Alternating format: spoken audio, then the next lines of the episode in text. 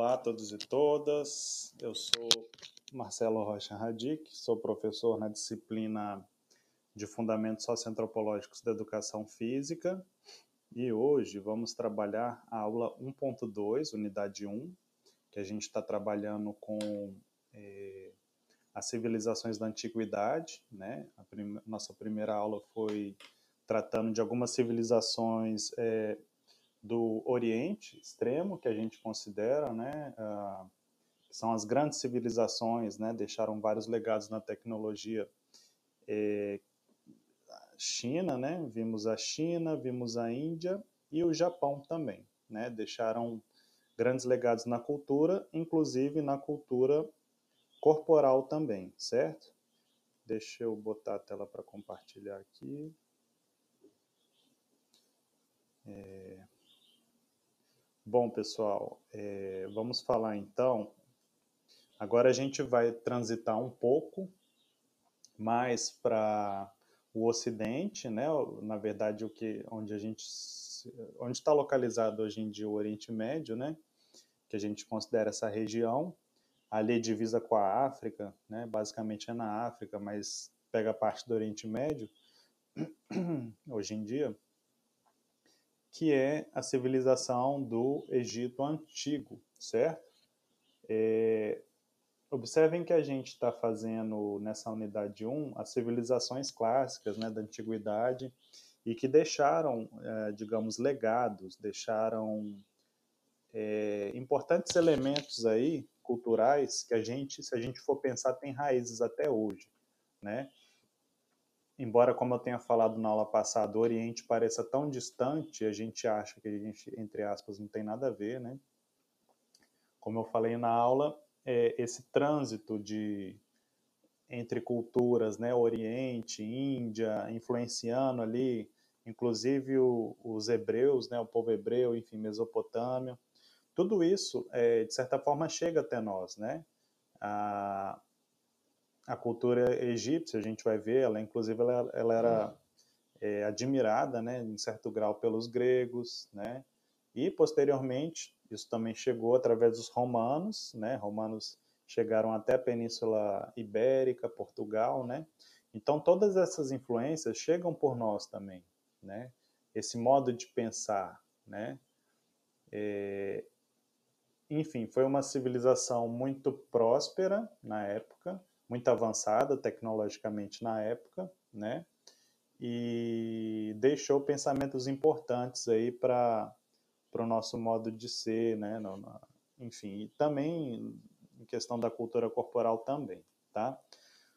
Vocês vão observar que nessa unidade 1 eu utilizo muito o termo educação do corpo e não utilizo esporte ou educação física, né? Por quê? Porque a gente vai ver na unidade 2, que já vai ser, digamos, mais na modernidade, a gente vai ver o surgimento do esporte moderno. Quando a gente for ver a próxima aula Grécia, a gente vai falar do esporte grego, né? Aí sim a gente já pode pensar, né, na, nesse termo esporte sendo utilizado, tá? E claro, educação física é uma construção muito mais posterior, lá nos anos de 1800 na Europa, enfim. Então a gente utiliza essa, essa essa palavra educação do corpo, para dar a ideia de que todas as civilizações, né, elas se preocuparam nessa educação do corpo, seja para guerra, seja para é, desempenhar as funções de, de é, do dia a dia, né, no caso da, da modernidade nas fábricas, né, então é, a gente utiliza esse termo educação do corpo, tá bom? Então, primeira aula vimos Oriente Extremo, Agora a gente vai ver o Egito Antigo, tá? Quais as contribuições que eles deram para o que a gente tem de cultura corporal, né? Então vamos lá, contextualizando o Egito Antigo, né? É, como eu falei, é uma, foi uma sociedade, né? Hoje em dia é um país, mas a região era maior do que temos hoje o país. Mas enfim, é, foi uma sociedade que ocupou a, a região do Nordeste africano, quase ali com o Oriente Médio também, né? E um, todo mundo sabe, né? A gente eh, ouve bastante um, a grande importância do rio principal, né? Chamado Rio Nilo, que inclusive ele competia, se eu não me engano, em em, com o rio Amazonas em extensão, sendo o rio mais extenso do mundo. Né? Se, se, a gente considerar o rio Amazonas nascendo na cordilheira, né? Aí o Amazonas, se eu não me engano, ele, ele se torna o maior do mundo. Mas o rio Nilo é um rio muito extenso e ele corta partes muito importantes de deserto. Né? E ele ah, é um rio é, que foi associado à divindade, né? inclusive da vida, né? É, justamente porque o Egito antigo ele era uma civilização é, basicamente agrária, né? Que tinha seus exércitos, teve seus, seus períodos de, de expansão, enfim, mas basicamente uh, grandes cidades, grandes obras, né? Então, basicamente era uma civilização, digamos, agrária, né? É, é um regime muito antigo, é uma, uma civilização muito antiga, né? A gente vê 3.200 a.C., né, AC, até 32 a.C., que aí quando uh, o Egito passa a ser dominado pelo, pelos romanos, né? Que é uma civilização que a gente vai ver também, tá? E a gente vai ver, assim, óbvio, tiveram outras civilizações muito importantes que deixaram legados, né? É, para a nossa cultura, só que eles não deixaram legados escritos, né? Então a grande questão dessas civilizações que a gente está vendo, né, do China, Índia, é, Japão, agora Egito, né, antigo, depois Grécia, Roma, a grande questão é que eram culturas com, com alfabeto, com letra, com textos escritos, seja lá em madeira, em papiro, em pedra, enfim. Mas eles deixaram registros escritos, né, que permitem essa reflexão histórica. A gente vai ver, por exemplo, na Grécia, na aula da Grécia tem muito material. É uma aula bastante longa. Tanto pela influência que essa civilização, né, a Grécia Antiga, é, traz para nós, como também pela quantidade de reflexão, de escritos, de material que eles deixaram, de pensamento, né? Então, por isso que eles são tão estudados. Não tem como a gente estudar algo se a história passou e não deixou nada escrito, registrado, enfim, né? Claro, tem possibilidades aí na, na arqueologia, né? Na, naquela que trabalha com fósseis, animais, enfim. Aí o cara vai lá tenta reconstituir como era, mas, digamos, civilizações que deixaram é, registros escritos, isso facilita muito a gente conhecer e se aprofundar na história dessa civilização, né? E também por que, que o Egito é importante para o nosso pensamento? Ah, mas o Egito é tão longe, os caras tinham essa coisa de múmia, de não sei o que lá, Deus, de uma coisa com cabeça de, como é que chama, de águia, de crocodilo, enfim. Ah, a gente é muito diferente, né? Mas somos, né, é, somos um país basicamente cristão. Cristão eu digo porque envolve a religião católica, né, a religião protestante, que dá lugar aos evangélicos, enfim. É, mas a, a, raiz é a mesma, né? A gente é, gente pode falar que todo o Ocidente tem essa influência chamada civilização judaico-cristã ou greco-romana, né? judaico-cristão ocidental. É um termo que o pessoal da geopolítica usa para se referir a nós, Ocidente, né? Europa, a América, né? Enfim, boa parte aí da, dessa chamada civilização judaico-cristã ocidental, né? De maioria, é, mesmo que seja protestante, né? Que dá base aí aqui no Brasil para os evangélicos, enfim. Mas a, a raiz é essa, né? E se a gente pegar na Bíblia, tá lá, né? O povo hebreu, né? Consta lá na Bíblia que ele era escravo no Egito, né? E fuga do, pelo Mar Vermelho, Moisés, enfim. É, então, parte do pensamento, né? Parte do que trazemos aí dessa raiz cristã, digamos assim, tem também influência no Egito, né? O próprio povo hebreu lá consta na Bíblia que viveu durante anos, sei lá, séculos, não sei agora certinho. Mas então influencia nosso pensamento sim, né? Ah, até os gregos, como eu falei, reconheciam o Egito como uma sociedade avançada, né? Os gregos no auge da sua cultura, né? Clássica, eles reconheciam os, os, os egípcios né, como uma cultura elevada também. Né? E claro, é, a gente não pode falar em Egito Antigo sem pensar nas grandes obras de engenharia, né, nas pirâmides, esfinge, grandes palácios, templos, né, banhos, enfim. É, irrigação também, né, grandes obras de irrigação, por serem é, uma civilização meio que cravada no deserto ali, né, contando com pouca água, eles conseguiram florescer, fazer cidades grandes, enfim. Era uma sociedade com tecnologia bastante avançada para a época, né? Importância do rio Nilo, seja para navegação, comércio, agricultura, pesca, cultura, né, deuses, né? Deuses são ah, zoomórficos, né? Eles são metade homem, metade bichos, né? Aí tem lá o jacaré, melhor crocodilo, né?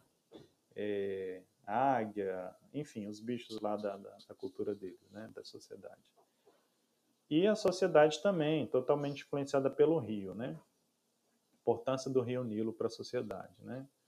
Uh, outra figura importante na, na, na história né, da, da, da, do Egito Antigo era o faraó, né? Que era um chefe político, né, e também um chefe religioso, né, e, e conduzia as decisões públicas. O poder, poder era todo centralizado nessa figura única aí, que era o faraó, né. Claro, teve é, períodos de maior poder do faraó, outros que é, o poder do faraó foi menor, outros grupos começam a crescer, enfim, a gente não vai entrar nessa história, né mas a gente pode pensar na figura do faraó como chefe religioso, político, centralizado ali o poder nele, né? E o faraó era considerado filho dos deuses, né? E é, a figura era cultuada e venerada por todos. A gente pode pensar no Egito como uma sociedade onde a religião era muito importante, né? Talvez nem tanto, digamos, acumular riquezas, né? É, embora eles achassem que as riquezas é, pudessem ser levadas né, para o além, né, para outra vida, enfim. Tanto que as tumbas dos faraós são cheias de, de relíquias, de tesouros, inclusive escravos também, é, digamos, eram imolados junto com o faraó quando ele morria, né? Porque ele queria levar também escravos para o outro lado, enfim. Então, a religião era muito importante nessa sociedade, né? É, e claro, para o faraó, né, para os governantes, eles tinham que saber falar, comandar, convencer, né, saber os ritos de nobreza, como se portar, né, a realeza, e também ser um guerreiro. Então, o cara, o faraó, né, classe dominante, ele tinha que saber comandar pela palavra, saber o, os ritos palacianos lá, né, isso vai ser uma grande constante na história é, mundial, digamos assim, né? Quando você tem monarquias, né? Até a idade feudal era assim, né? O feudalismo, idade média. Só quando a gente começa aí com o fim da da idade média, né? Com digamos com a ascensão da burguesia, né? Você acaba com a nobreza. Essas essas é, conhecimentos de, do que é ser nobre, né? Isso deixa de fazer tanto sentido. Embora numa análise mais sociológica, a burguesia também vai se apropriando disso para se diferenciar da ralé, do povo. Né? Então, essa coisa de diferenciação pela sua cultura, pela forma de você usar o garfo, né? Aí você sabe que a pessoa tem, entre aspas, cultura, né? Isso é uma coisa que sempre existiu, né? Mesmo com, a, com o fim da nobreza no final da Idade Média, que a gente vai ver lá na frente, a própria burguesia também, que ascende, né, ela sobe como classe dominante, ela acaba adquirindo essas, entre aspas, manias também de querer se diferenciar do povo, né? E claro, o faraó tinha que saber, além de comandar é, os ritos da, do palácio, também guerrear, né? Ele era também um chefe militar. E a escrita, pessoal, não era para os nobres. A escrita no Egito Antigo, ela era para um, digamos, um profissional que tinha um certo valor chamado escriba.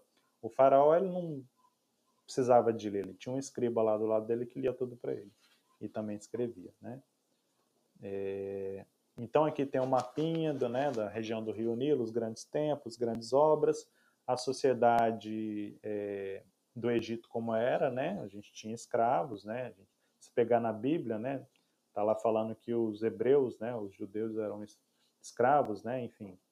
É, é diferente dessa ideia de escravidão que a gente tem, nossa, aqui do Brasil, né, escravidão dos, dos africanos, né, é, eram outros conceitos, mas enfim. Camponeses, artesãos, comerciantes, escribas, que era essa classe aí que ficava ali junto do palácio, né, mandando as ordens, enfim, que o faraó emanava, né, soldados, nobres e sacerdotes, e lá em cima, né, o filho dos deuses, né, o faraó, né, a divisão do Egito nos impérios. Tá, como que é? A gente vai falar sempre, é, digamos assim, não só em educação do corpo, focar na educação física, né, entre aspas, mas também a gente vai falar de educação no geral. A gente não pode pensar surgimento da educação física lá nos anos de 1800 sem pensar em escola, sem pensar em educação da juventude, tá? Então a gente sempre vai falar a educação física a raiz dela, lá a gente vai ver depois lá na frente, né, na unidade 2. A educação física moderna ela surge com esse intuito de educar os corpos, educação do corpo, que eu falei, né, no início de maneira sistematizada, né? E as escolas, né? A, a educação da juventude, a educação do corpo da juventude é muito importante. A educação física vai cuidar disso, né? Então, a gente vai falar sempre também da escola como, como um todo, né, no geral, e vamos também focar na educação física, tá? Então, digamos assim, essa instituição escola, né, que hoje em dia todo mundo frequenta, né, é, é incabível a gente ter crianças fora da escola, né? na, na nossa sociedade. É crime, inclusive, né? Está lá na Constituição, Estatuto da Criança e do Adolescente, enfim. Toda criança até os 14 anos tem que estar na escola. Se não tiver, chega lá o conselho tutelar e repreende o pai, né? Os pais né?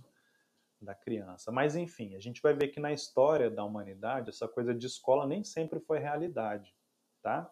E se a gente pensar no Brasil, essa coisa de escola, isso aí vem aí dos anos de 1900 e sei lá, 60, que isso começa a se massificar. Nosso país era um país de analfabetos, né?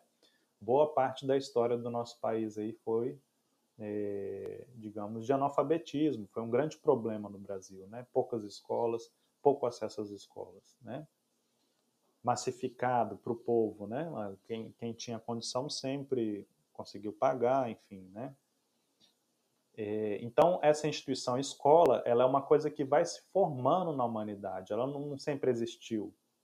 Nem sempre foi interessante para o faraó, para o imperador romano, ficar dando educação para as pessoas, para o povo, educação letrada, né?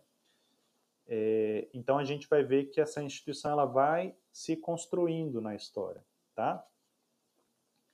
Então, assim, quando a gente fala em escola no Egito Antigo, é para as classes dominantes, tá? Para os nobres, para o faraó, né? Ou seja, são saberes para exercer o poder. E aí você tem, desde 1700 a.C., né? É, registros já de, digamos assim, não necessariamente uma escola, mas como o faraó deveria se portar, né? Como que o nobre deveria se portar, né?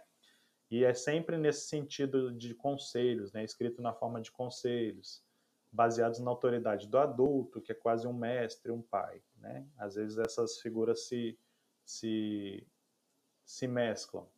Né? E, ah, como eu falei, né, o faraó treinava a oratória, que era a capacidade de falar bem, comandar, convencer né, as, a população, a massa, né, os comandados, Enquanto que ler e escrever, isso era tarefa, como eu falei, dos escribas, profissionais próprios para isso, né? Era uma educação baseada na tradição, né? Essa figura do pai, do mestre, né? Pela observação, repetição, né? Esses métodos didáticos, de metodologias ativas, isso não vai existir durante muito tempo, tá? A gente vai pegar a escola nova lá em 1932 aqui no Brasil, né? Na Europa mais cedo, enfim é um movimento que trouxe essas metodologias ativas, mas educação, no geral, sempre vai ser essa questão de repetição, né? com inclusive castigo. Né? Isso, obviamente, no Egito Antigo existia muito, educar através do castigo. Né? Isso se manteve até hoje. Você, você pega alunos, por exemplo, na sala de aula, que eu já ouvi que receberam castigo, algumas turmas aí lá no início aqui em Parintins, né? Obediência, né? Do, do mais novo ao mais velho. Então era uma educação tradicional.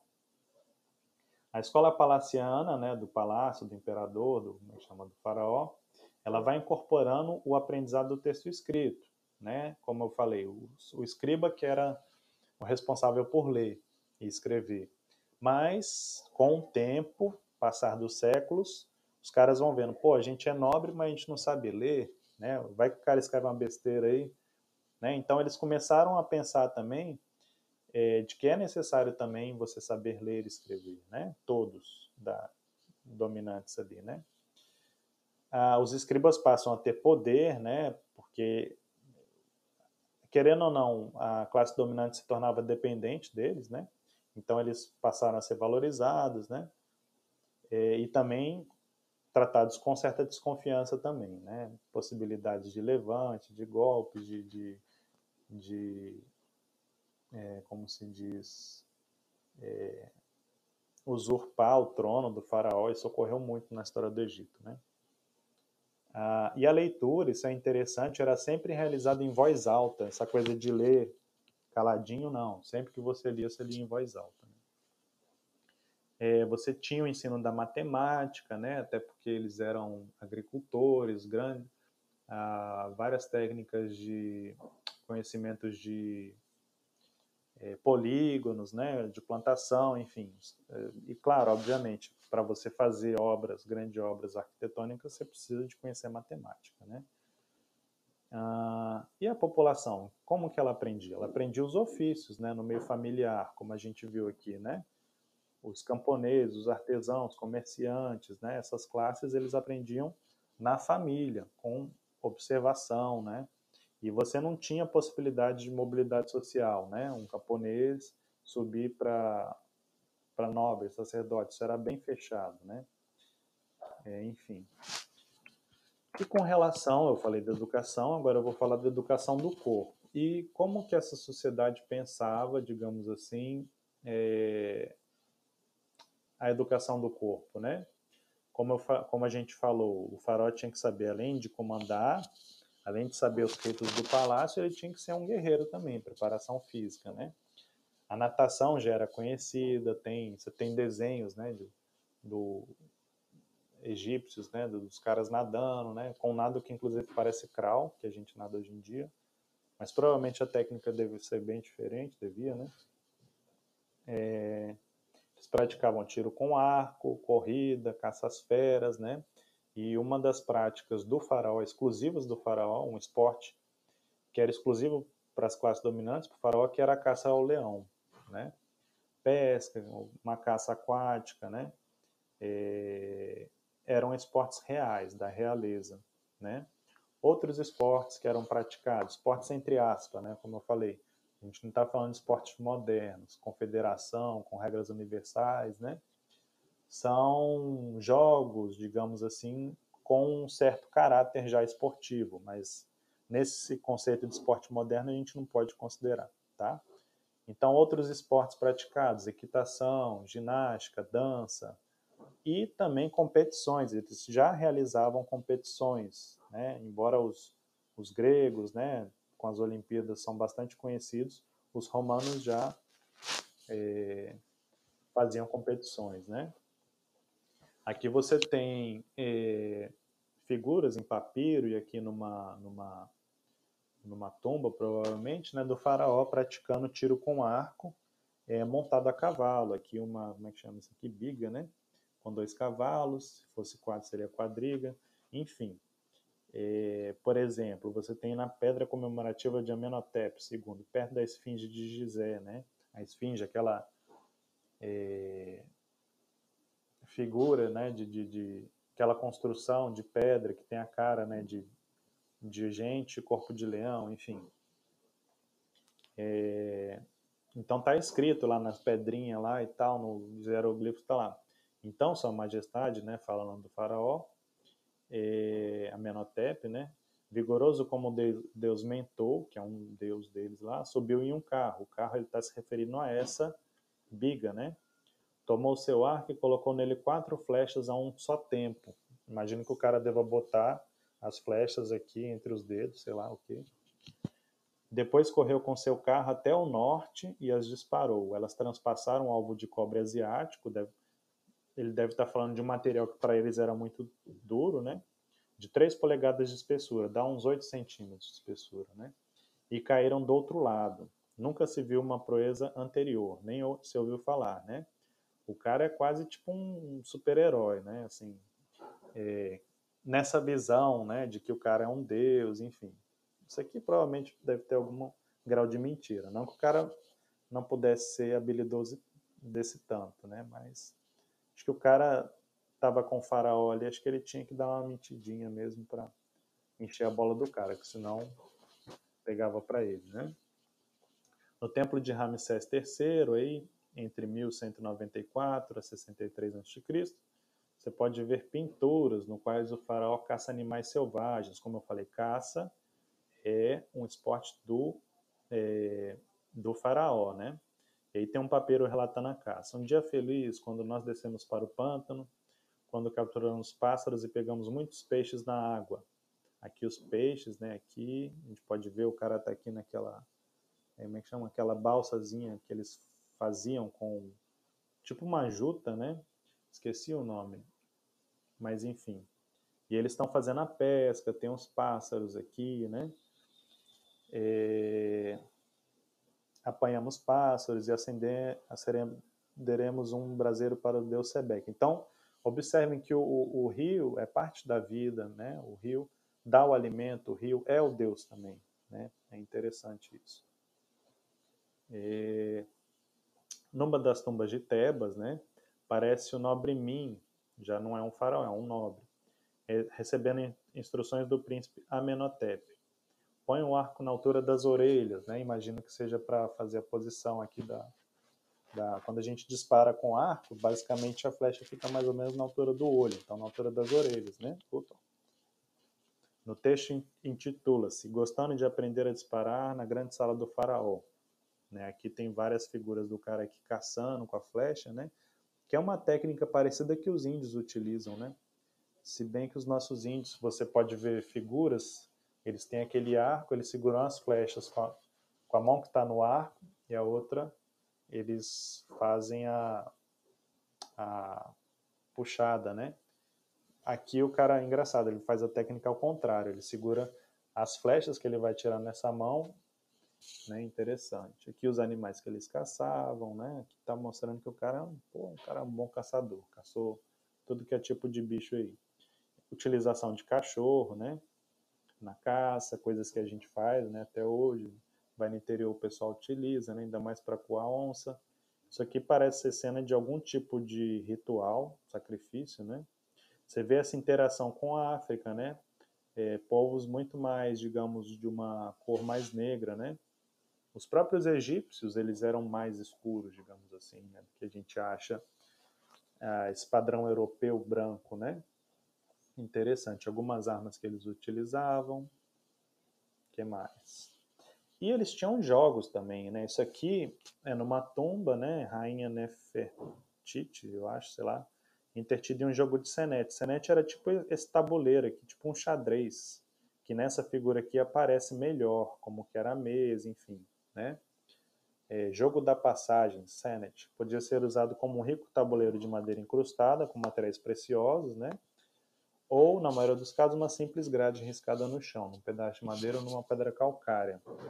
Então, era um jogo praticado tanto pelos, digamos, é, a classe dominante, como também os pessoal da população. A população, a gente vai ver na história, sempre é, buscou, né, sempre criou jogos, né, e divertimentos, brincadeiras, enfim. Então, é, vamos lá.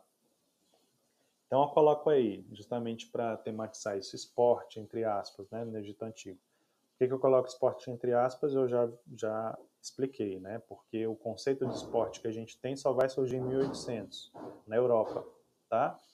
Mas vamos lá.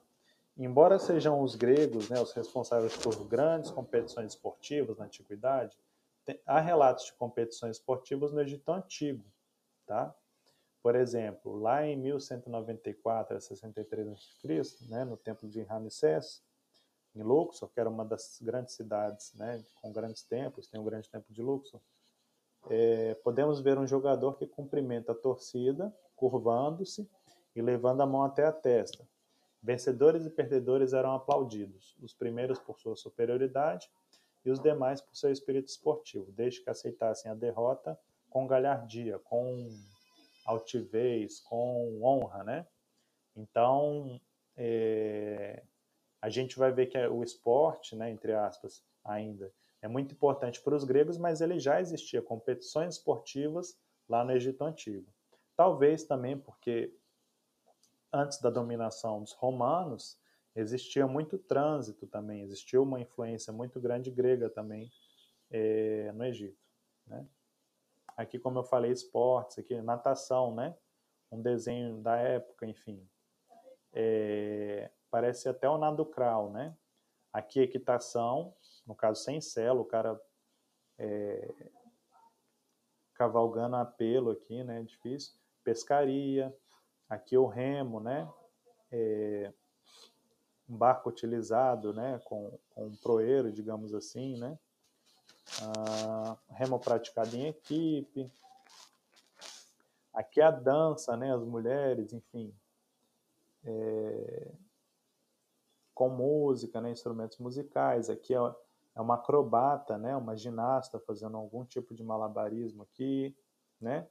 Exercícios de musculação, que a gente pode chamar assim, né?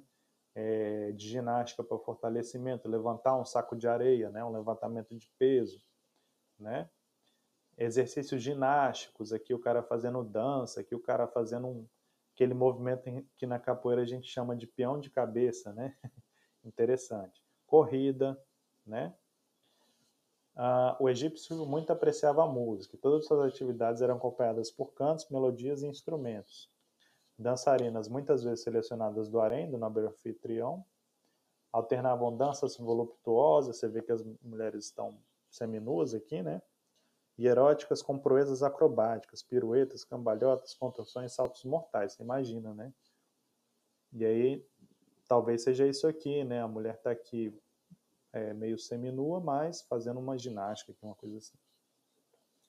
Lutas também, praticavam lutas. Aqui um, um, um afresco, né? O cara, algumas chaves, é, jogando a pessoa, enfim. Projeções, que a gente chama, né? socos também, então as lutas existiam no, no Egito Antigo, né? O boxe, né? Aqui o cara com a guarda alta aqui, desferindo soco, né? É, isso são lutas, é treinamento, educação do corpo, né? Já era uma, já era uma competição organizada de luta, né?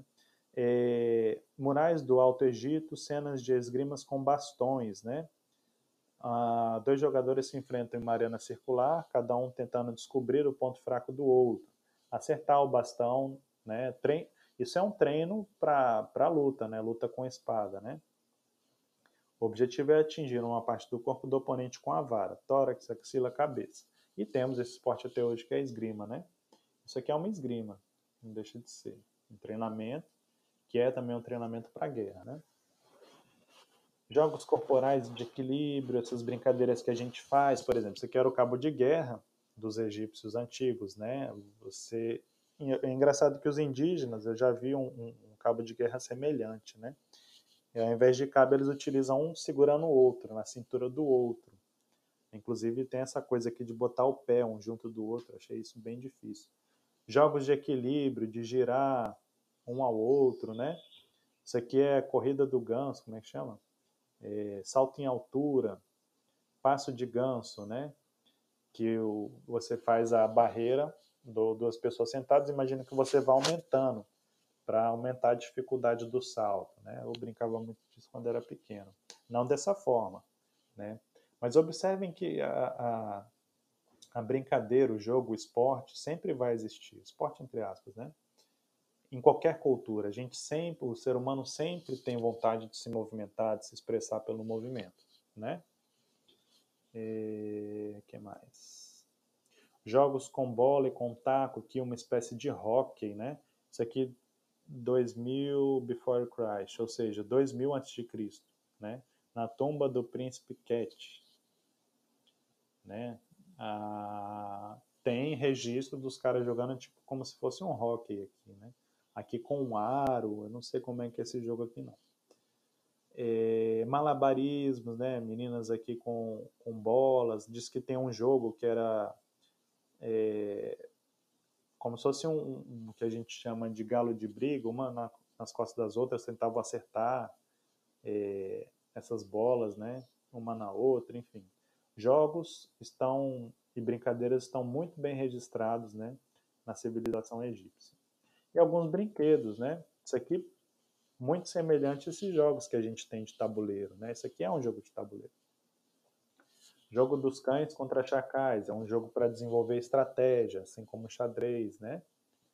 Claro, na, na realidade deles, chacal e cães, né, da, da, da África eram animais presentes na, na sociedade deles, né? Interessante, muito bem feitinho, né? Tem até uma coisinha para guardar as peças, né? Isso está no museu, né?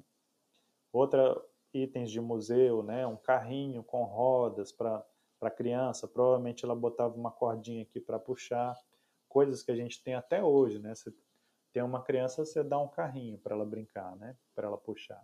Isso é interessante. Bonequinhos para que mexiam, né? Isso tudo são brinquedos, né? Feitos para as crianças da época. Isso aqui é... são brinquedos antigos achados nas tumbas, enfim, né? É... Isso aqui é, traduzindo uma, é, retratando uma cena cotidiana, a pessoa moendo grãos, né? A criança, o brinquedo da criança muitas vezes é imitar o adulto, né? Mas transformar o que o adulto faz em brincadeira, né? Quem tem filho sabe, né? Então é interessante ver que essa cultura tinha também vários itens de, de, de vários brinquedos, né? Aqui um como se fosse um gato de madeira, né? Que mexia a boca Aqui um ratinho também que mexia a boca. Outro jogo de tabuleiro, esse aqui é chamado Merren, né? que também é chamado Jogo da Cobra. Trata-se de uma placa circular que mostra um padrão imitando um animal, uma cobra enrolada. Né? É, ao deus Merren, divindade relacionada com as cobras. Não se sabe quais eram suas regras. Parece muito com aquele jogo que você vai andando casa por casa e você volta um quadradinho, né? Observem que é bem interessante, né? As pecinhas bem feitas e tal. É... Bola não poderia faltar, né? É... Feitas de farrapos, tecido de couro, folhas de palmeira, né? É... Atados com cordas. Contudo, existem exemplos ocos deste brinquedo. Você pega cultura indígena, você tem jogos com bola aqui no Brasil, né? Brasil, na, na América Latina, né? Bolas de látex, enfim. Bonecas de pano também, né? Você vê que ela tá até hoje está inteirinha. Jogos com dados, para quem joga RPG conhece isso aqui como D20, se eu não me engano, que tem 20 lados, né? É, então, jogos existiam, né? A população sempre brincou, sempre é, buscou formas de divertimento, né? A gente tende a ver culturas antigas como culturas, aquela coisa de museu, estática, chata, né? Mas não, população, ser humano sempre buscou se movimentar, se expressar, né? E brincar também, tá? Bom, aqui são as referências que a gente utilizou e é isso. Eu vou parar a gravação aqui. É...